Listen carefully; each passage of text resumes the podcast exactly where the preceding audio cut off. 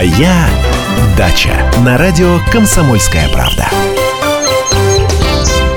Я вас приветствую, меня зовут Валентин Алфимов, и рядом со мной наш главный дачник и э, садовод, и, э, садовод и огородник, любитель, или по нашим... Любитель, любитель. Ну, по нашим меркам профессионал, да, Андрей Туманов. Андрей Владимирович, здравствуйте. А, доброе утро. Андрей Владимирович, начнем а, не совсем с дачи. А, какие планы на 9 мая? Все-таки на даче будете или в Бессмертный полк, может быть? Бессмертный полк, конечно.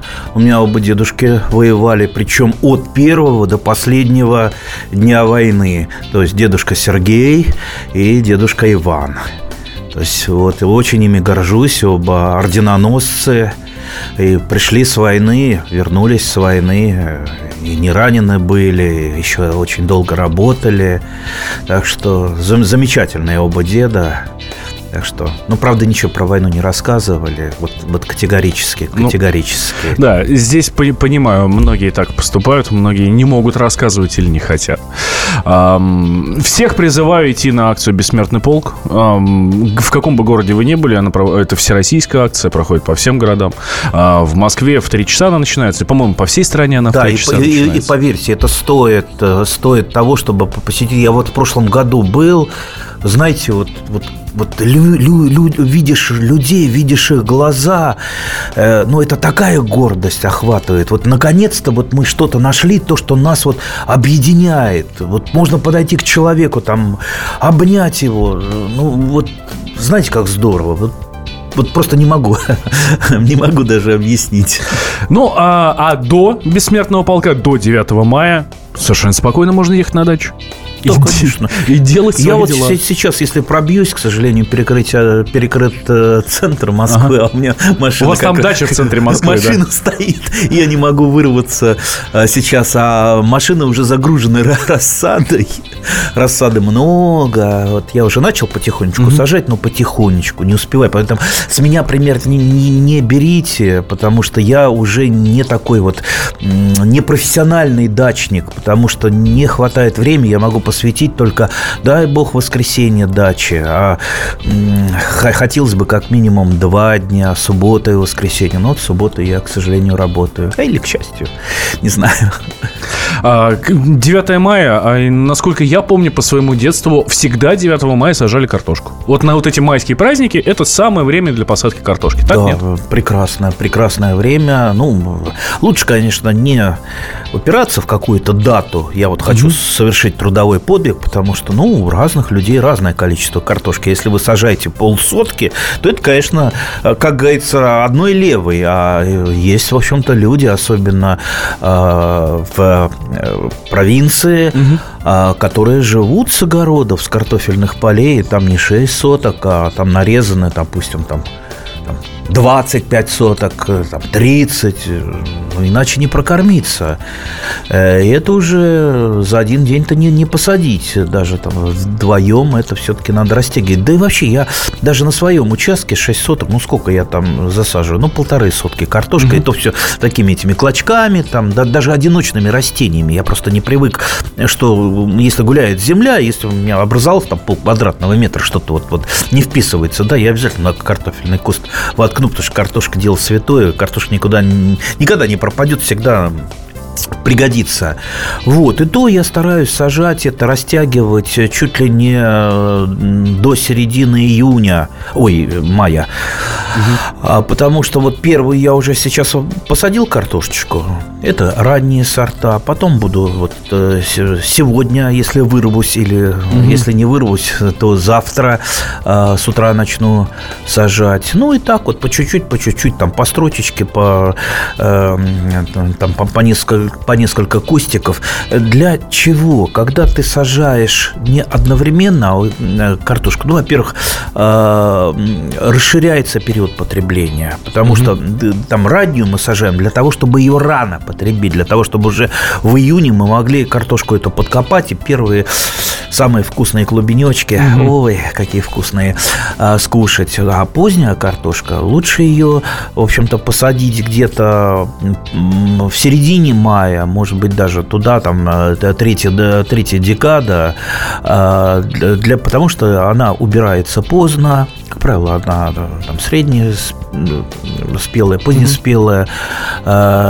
И, и с ней торопиться в принципе, не, в принципе не надо. Тем более, когда разные сроки посажены, то это есть некая страховка, гарантия урожая. Угу. Потому что вот э, когда формируется главный вот урожай, самые лучшие дни для формировки урожая.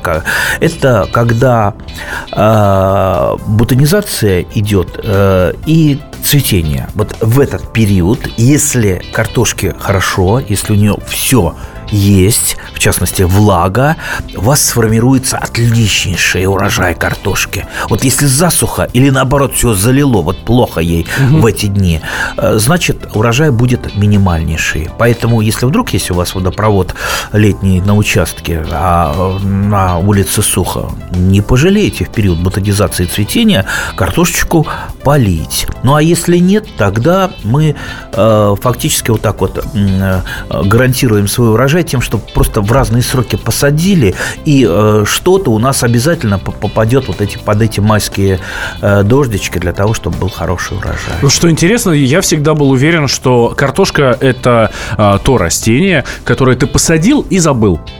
Вот пока, пока, пока листья немножко не пожухнут, это вот э, уже показатель того, что и ну, надо выкапывать. Во многом я согласен. Почему я сейчас больше засаживаю картош, э, картошкой свой участок?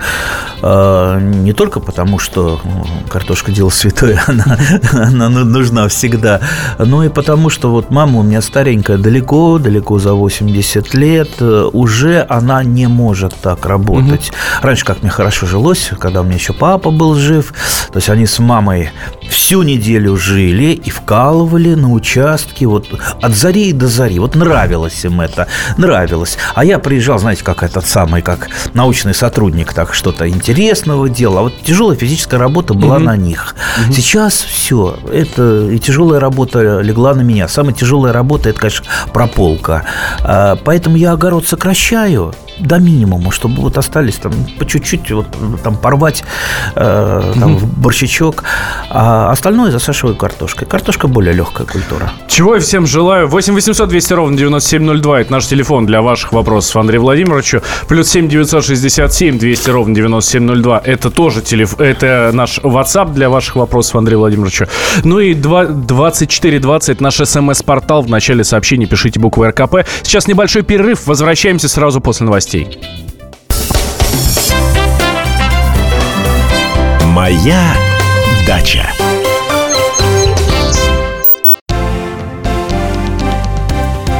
Здравствуйте. Я Евгений Беляков, заведующий отделом экономики газеты «Комсомольская правда». Я знаю почти все об экономике страны, личных финансах и время от времени даже играю на бирже. Но у меня нет миллиона долларов.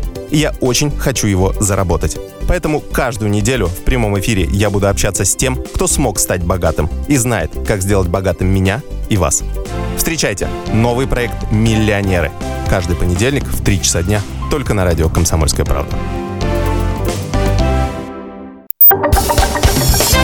Моя дача на радио «Комсомольская правда». Мы снова в прямом эфире радио «Комсомольская правда». У нас, кстати, сегодня праздник, День радио, с чем мы вас всех и поздравляем. Профессиональный, а у некоторых даже двойной профессиональный праздник, потому что я по образованию радиотехник, то есть я и с технической стороны радист. Ну, собственно, из, из творческой стороны тоже радист. Вот, но это так, небольшое Поздравляем нас. Да, да, и, и слушатели наших поздравляем тоже, а, потому что они тоже причастны к нашему радио, а, потому что они делают наше радио, голосуют за темы, которые должны быть в эфире. Правильно. Вот. Газета сильна читателям, а радио – радиослушателям. Да. А телевидение, соответственно, телеслуш... телезрителям. Да. Вот. Итак, возвращаемся мы на дачу, а, на нашу дачу. А, Андрей Туманов у нас здесь в студии отвечает на ваши вопросы. Вот даже уже пришел один вопрос. Подскажите сорта вишни или дюков для Подмосковья, зимостойкие, ну, соответственно, морозостойкие, да? Десятки сортов Опять же, я сейчас буду подсказывать какие-то сорта. Я могу подсказать только то, что я испытывал, угу. да, испытываю то, что у меня растет. Жуковская прекрасный сорт.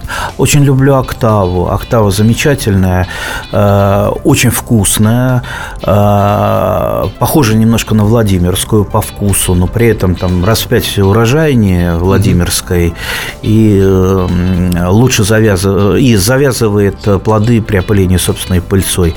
А, что еще? Знаете, ужасно нравится мне. Вот сейчас я на, на, назвал морели, так называемая. Угу. Морель это вишня с окрашенным соком. Она, как правило, темная. Угу. А есть еще амурели. Амурели это вишни с неокрашенным соком, и они, как правило, такие розовые. Угу. Самая классическая аморель – это вишня-полевка. Ну, не рекомендую вишню-полевка. Сорт старый, очень сильно поражается кокомикозом э, и прочими болезнями. А вот из аморели у меня вот такой ужасно любимый сорт. Вот э, почему-то вот просто вот люблю его. Это заря татарии. Угу. Очень крупная вишня с хорошо отделяющейся косточкой, то есть вот похоже немножечко на черешню, но при этом она кисленькая, крупная, ну вот просто так такая радость. Я вот как-то ее первую. Хотя морель, конечно, там такие вот черные вишни, там сладкие, тоже хорошо, но вот мне, мне почему-то вот к заре татарии э, лежит э, э, душа. А, а вот Владимирскую вишню, дорогие друзья, Владимирская вишня – это наша замечательная история но это история. Угу. Не кидайтесь вы за э, ней. Она, она вкусная, безусловно, это эталон вкуса, но она настолько низкоурожайна. Кроме того, она сами бесплодна. То есть, если нет опылителя для нее, она будет цвести, но не будет э, у вас плодоносить. А очень часто тоже Владимирскую размножают порослью, и там продали вам 5 э, вишен, да еще под угу. разными названиями, а это, оказывается, одно и то же. Они между собой опылиться не могут, так как это один сорт. Так что вот я три сорта такие основные назвал свои любимые. Ну, конечно, их там десятки. И э, выбирать нужно все-таки, поехав сначала в питомник, посмотрев, какой есть угу. ассортимент, а потом уже от этого ассортимента отталкиваться. А вообще, чем больше сортов вишен у вас будет в саду, тем лучше. Вот э, как в такой ситуации быть? Приходишь, говоришь, дайте мне вот этот сорт, вот из тех, которые вы называли в самом начале. А, потому что они хорошо плодоносят, у них там хорошие ягоды, вкусные, все. А, а тебе, ну, дают э, саженец, да, ну, обычную, там, грубо говоря, веточку. А, как по ней определить, что это действительно эта самая вишня, которую ты просил, которая ну, будет плодоносить, а не Владимирская, как бы, что тебя не обманули? Ну, никак не определите. А, ну, во-первых, Покупать только в питомнике, об этом я говорю практически каждую угу. передачу. На меня уже там сетевики немножко ополчились, э, сетевые магазины, что и у нас, мол, там э, все хорошее, у нас там поставляют питомники. Ну, может быть и поставляют, может быть и у вас хорошее, но все-таки гарантия, вот, вот железная, почти железная гарантия, все-таки в питомнике, понимаете, вы приезжаете к производителю, а не к продавцу. Продавец он не знает, он не знает, а для Э, производители это дети его. Ему выгодно этих детей, как вот котят, пристроить угу. в хорошие руки, угу. чтобы они жили, эти дети плодоносили и всех радовали. Поэтому вот, вот, вот рекомендую в питомнике. Вам же там посоветуют. А тем более агроном, нормальный агроном, всегда очень добрый, совестливый человек. Все, все вот агрономы, особенно плодоводы, они хорошие. Вы подойдите, спросите у него. Все скажет, расскажет. Все расскажет. Конечно, без проблем. А уж если вы там коробку конфет ему принесете, так это будет просто радость для агронома. Так что обязательно вам посоветуют современные сорта. Как правило, в питомнике их не так много, там 5, а, максимум 6 сортов. Угу. Чаще всего, да, вот Жуковская, Тургеневка, Октава, ну, может быть, что-то сейчас еще посовременнее. Ну, вот вы сказали про Владимирскую вишню. Мне кажется, что Владимир обиделся и позвонил а, нам. Владимир, здравствуйте. Здравствуйте. Или вы не по этой теме, не по вишне? Я, я не по вишне, я по, по груше хотел. О, груша. Давайте. Да. Вот, э, понимаете, в прошлом году в ботаническом саду купил, купил грушу. Она все привелась, как будто бы зеленая, а к концу лета верхушка вся засохла. И э, сейчас смотрю, только от, от, от прививки 6 э, этих идет снизу, зеленеют почки, а верх так и, зач- и зачердел. Что делать? Срезать или вообще новую сажать? Что за сорт-то вы купили? Давайте с этого начинать. Начинать надо всегда с сорта. Да как, я, я даже сейчас не скажу, я просто дома, то есть сейчас дома, а, а там запись на ней висит. Не, ну это надо помнить, как, Понятно. как, как имя жены. Да, то, да. Понимаете, ну это очень труд- трудно э, сказать. Мы же не видим э, пациента, что с ней случилось, что за груша, почему к осени она засохла, правильно ли вы ее посадили, качественный саженец был, довезли ли вы его правильно. Понимаете, тут факторов, ну, де- десятки, десятки факторов. Поэтому, ну, ну давайте вот, э, если что-то случилось, э, вот, вот не знаю, мы сейчас определить не можем. Если идет э, у вас росток выше места прививки, прививку, я думаю, вы сможете определить, посмотреть, где там либо оку- окулировка, скорее всего, была, ну или как капулировка, прививка черенком, что бывает реже в профессиональных питомниках. Оставьте одну один побег. Э, Остальное обрежьте. Э, Ну, естественно, все, все мертвое, то, что засохло, вырежьте. Ну, и оставьте в таком виде грушу. Ну, а дальше уже на удачу. Мы не знаем, знаете, у меня один знакомый купил, привез из Краснодара э, как очень известный сорт яблок. Мгм. Да, посадил, довольный, а потом говорит, они у меня подмерзают каждый год. Я говорю, а зачем же ты из Краснодара-то ее Из тащил? Мурманска бы привез, проблем бы не было. Это тоже неправильно, это тоже неправильно. Для каждого региона свои районированные Вот так. сорта. А некоторые думают, если я из Новосибирска в Московскую область или из Мурманска выпишу, значит, они будут здесь лучше расти. Нет, не лучше. Э, те сорта, они приспособлены для других условий. Понимаете, можно купить прекрасную вишню, которая будет выдерживать 45 градусов мороза, но при этом она будет цвести как раз вот под э, возвратные заморозки в Подмосковье. А тут-то нужно, чтобы она уходила, наша вишня не попадала под возвратные заморозки. То есть один из факторов уходила от них. И вот в результате вы привезли, она не подмерзает, зато у вас вишен нету. Так что все районированное. Да, Только. Если из Египта привезти шикарные финики, то это совершенно не значит, что они у нас здесь приживутся. А чё ж не приживутся-то? Я все детство занимался выращиванием финиковых пальм, э, делал это дома. А, Редко-редко а, папа приносил с завода наборы продуктовые, и, там бы- был кулечек с финиками. Естественно, финики мне доставались все. Я их ел, косточки выбрасывать жалко, я их рассаживал по цветочным горшкам. А, Вырастали сначала такие стрелочки, потом финиковые пальмы, потом мы их пересаживали в горшки, потом в кадочки, а потом мы с бабушкой, когда ка- финиковые пальмы уже большие были, а, разносили их по соседним магазинам и офисам и отдавали бесплатно, потому что а- они уже для квартиры, для подоконника маленькие. У нас брали эти пальмы и во многих офисах и магазинах, может быть, до сих пор растут мои финиковые пальмы. Ну, надо, надо попробовать, кстати, тоже дома. А, еще, что касается районирования а, а, саженцев, побегов и всевозможных а, растений, а, очень хорошая история, очень хороший пример из жизни. У меня есть знакомая, она живет на Сицилии. Замечательный остров, Италия. У нее есть дача там, огромное количество земли, причем такой довольно черной земли, то есть земля-то хорошая. А знакомая-то белоруска. Но она же не могла не попробовать посадить там белорусскую картошку. Не прижилась, потому что вода другая, потому что вода в основном морская, и, конечно, она опресненная, но не настолько, как вот э, в наших районах, э, в нашей полосе. М, в результате не растет там белорусская картошка, а своя картошка, которая, ну, там местная, какого-то местного более-менее сорта, растет, проблем никаких нет. Э, Про картошку есть такая, да, э, проблема. Знаете, сейчас я... А давайте сразу Да, после да, перерыва да. небольшого. Вот сейчас точно прервемся на 4 минуты. Вот сейчас точно будут новости. И сразу после них мы с Андреем Владимировичем возра- вернемся к вам. Будем отвечать на ваши вопросы, которые вы присылаете к нам и в WhatsApp, и на смс-портал, и еще по телефону задаете.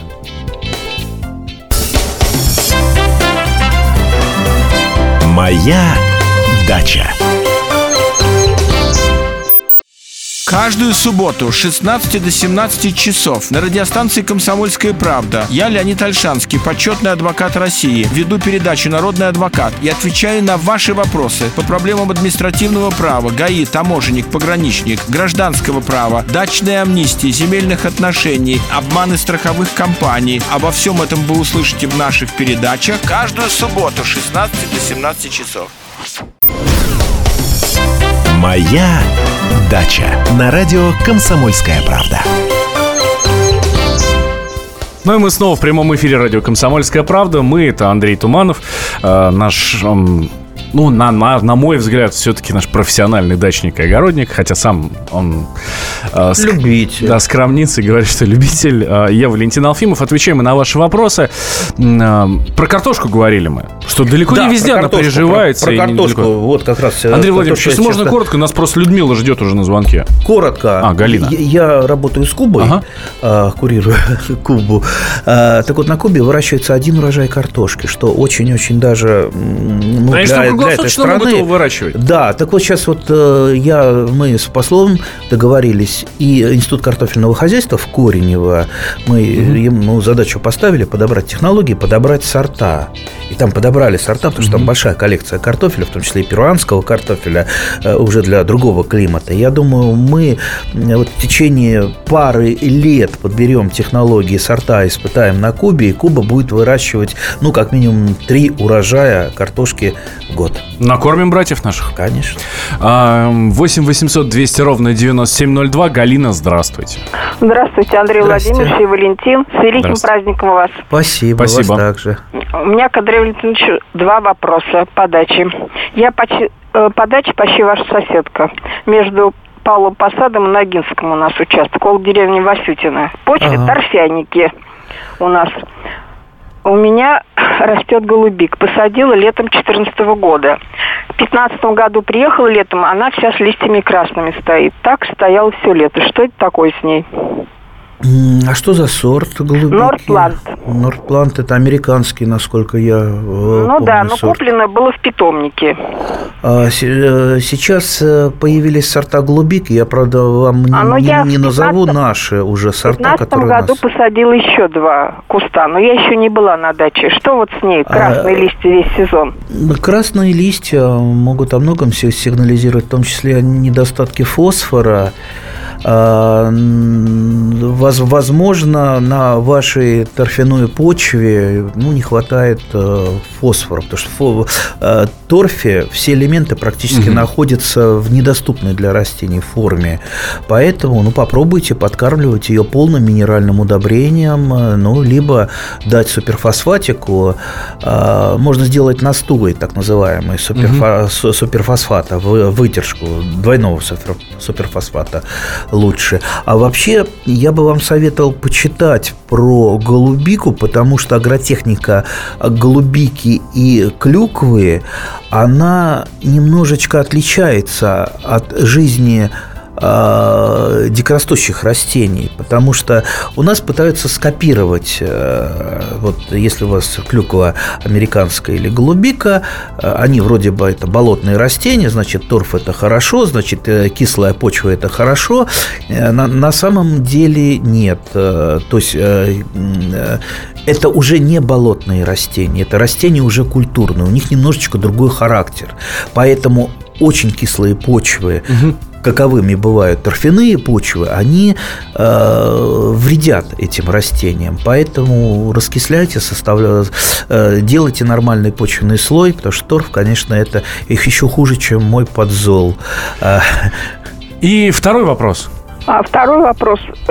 Я очень много раз читаю по голубике. В одной книге написано э, э, наоборот подкислить э, лимонной кислотой, в другой э, коллоидной серой.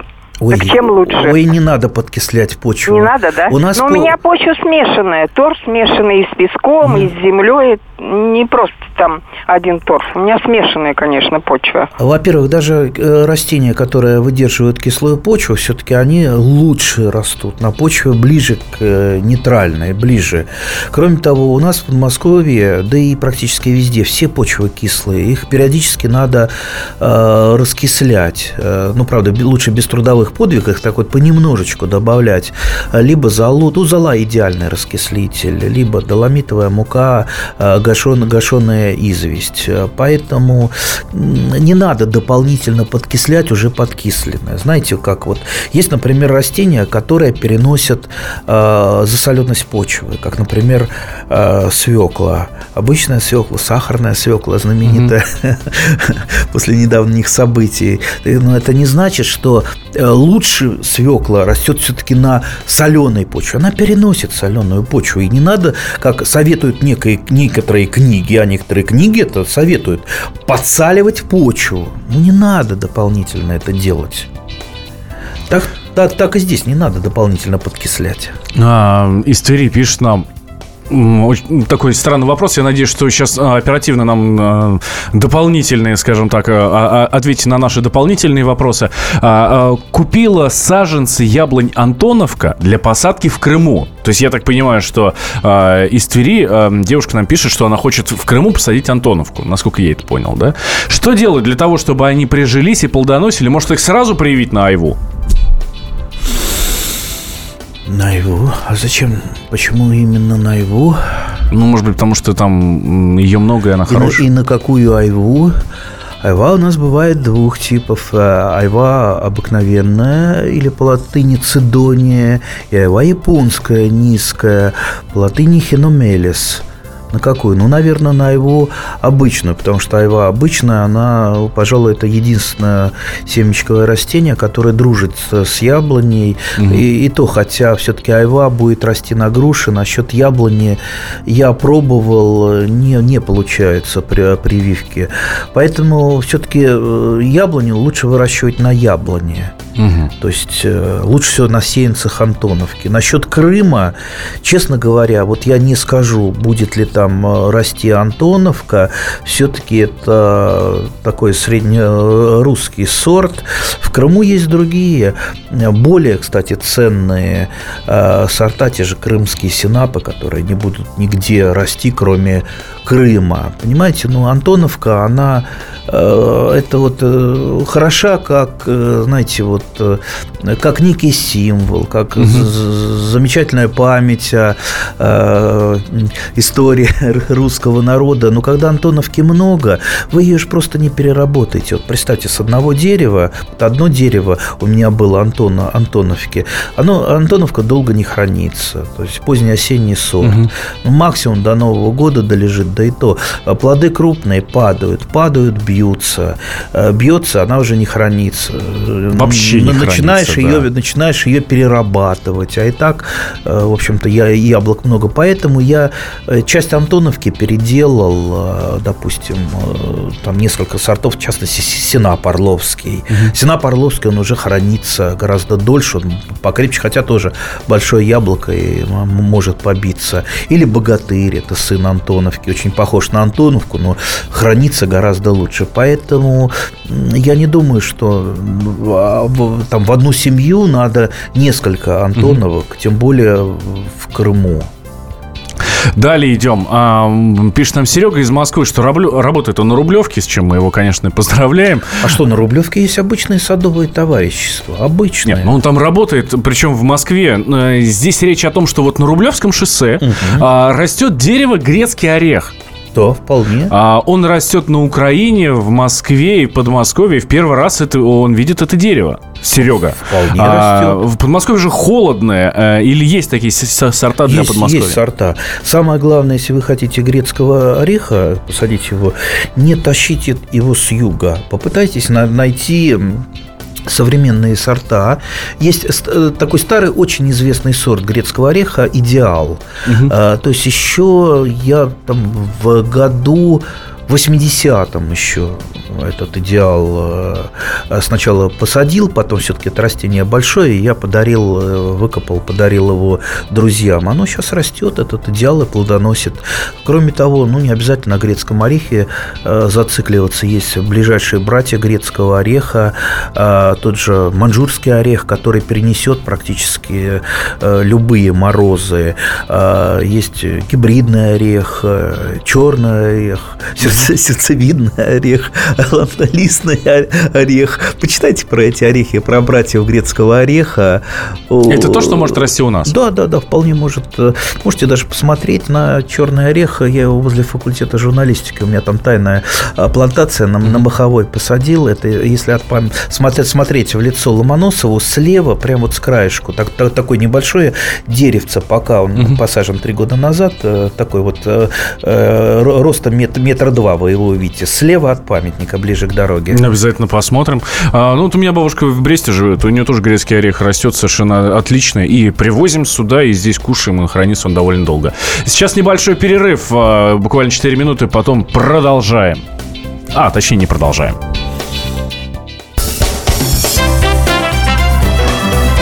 Моя дача. С ним было клево и зимой, и летом. При его виде у рыб дрожали плавники. Но он куда-то исчез, и мы остались совсем одни. Ну, ну, ну, ну, на себя или на барыша? Я не знаю, не знаю, я не знаю! И когда мы уже отчаялись победить в неравной схватке с рыбками, он вернулся. Рыболов Антон Челышев. Снова на радио «Комсомольская правда». Слушайте легендарную и успевшую стать народной программу «Рыбалка». Каждое воскресенье в 6 вечера по московскому времени.